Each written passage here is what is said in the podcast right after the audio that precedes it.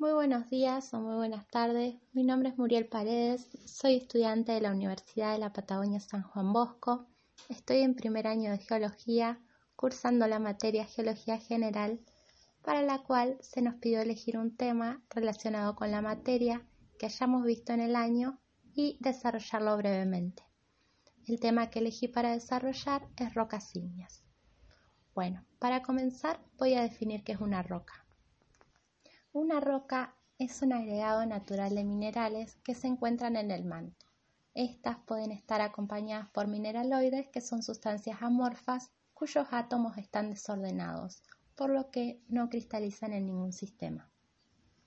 Las rocas, según su conformación, se pueden clasificar en monominerales si están formadas por un solo mineral o poliminerales si están formadas por más de uno. También, según su génesis, se las puede clasificar en ígneas, metamórficas o sedimentarias.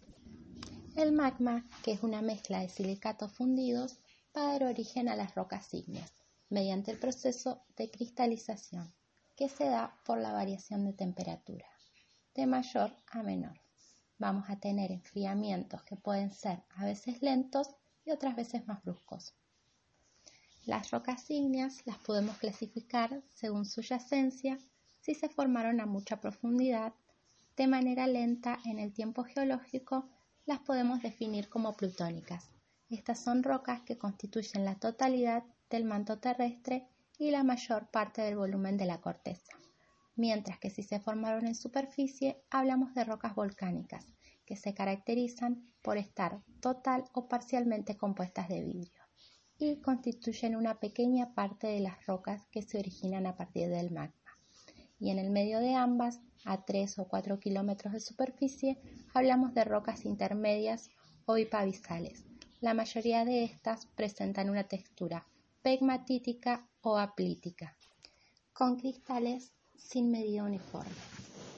De una manera más amplia, las podemos clasificar a las rocas ígneas como intrusivas, que se forman a partir del magma lentamente enfriado en la corteza y tienen cristales grandes y rocas ígneas extrusivas, que son aquellas que se forman a partir de la lava enfriada en la superficie, lo que no permite que se desarrollen los cristales. También las podemos clasificar según la saturación del sílice, sobresaturadas, aquellas que contienen gran cantidad de sílice, que permite la cristalización de abundante cantidad de cuarzo.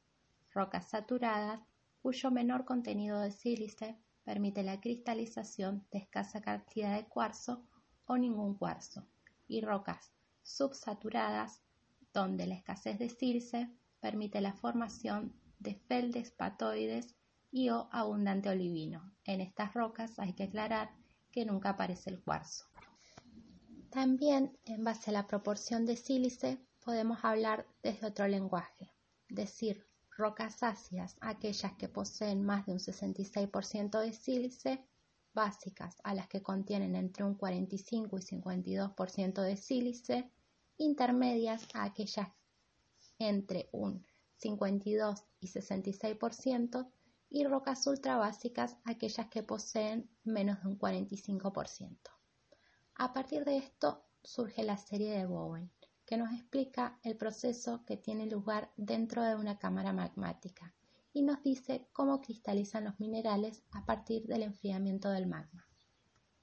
La serie de Bowen nos explica cómo el magma se va cristalizando y puede seguir dos series, la serie discontinua y la serie continua.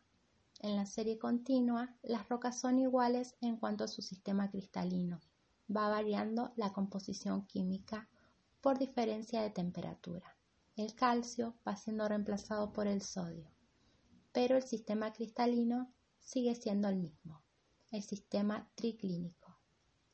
Mientras que por otro lado, la serie discontinua, cada mineral cristaliza en un sistema particular y tiene una composición química y una textura y estructura definida. Las dos series son independientes, pero se desarrollan simultáneamente, pudiendo encontrarse en una roca minerales pertenecientes a ambas series.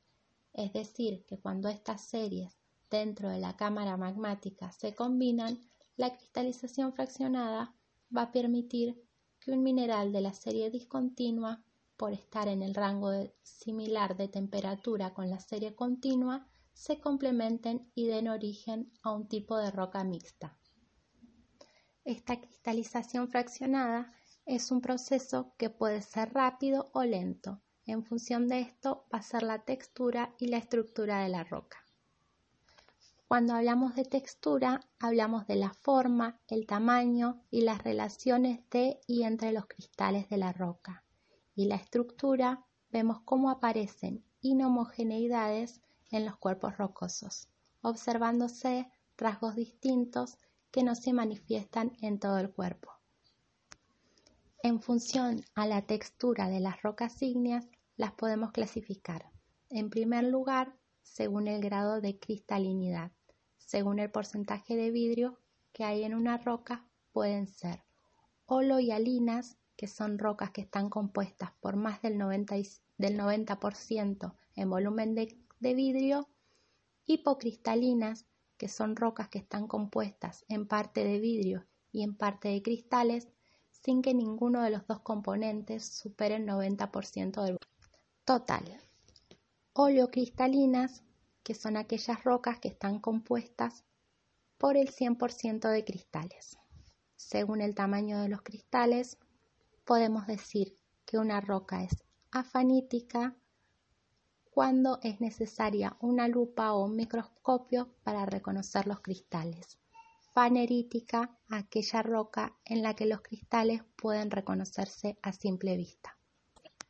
Según la relación mutua entre los cristales, podemos decir equigranular, que es aquella roca cuyo tamaño de todos los cristales es similar, inequigranular, en la roca que existe una distribución de tamaños muy amplia, y según la forma de los minerales, en eudrales, cuando todas las caras del mineral son planas, subedrales, cuando solo algunas caras planas del mineral se han desarrollado y anedrales cuando los minerales carecen completamente de caras planas.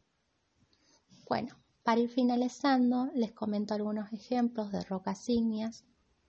El granito, que es una roca ígnea de origen intrusivo y que debido a su abundancia se la utiliza mucho en la construcción, se puede ver generalmente en las mesadas de las cocinas.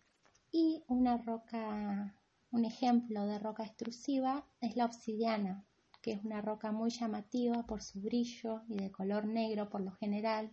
A veces la vemos en las casas, que la utilizan para la buena suerte o también en artesanías.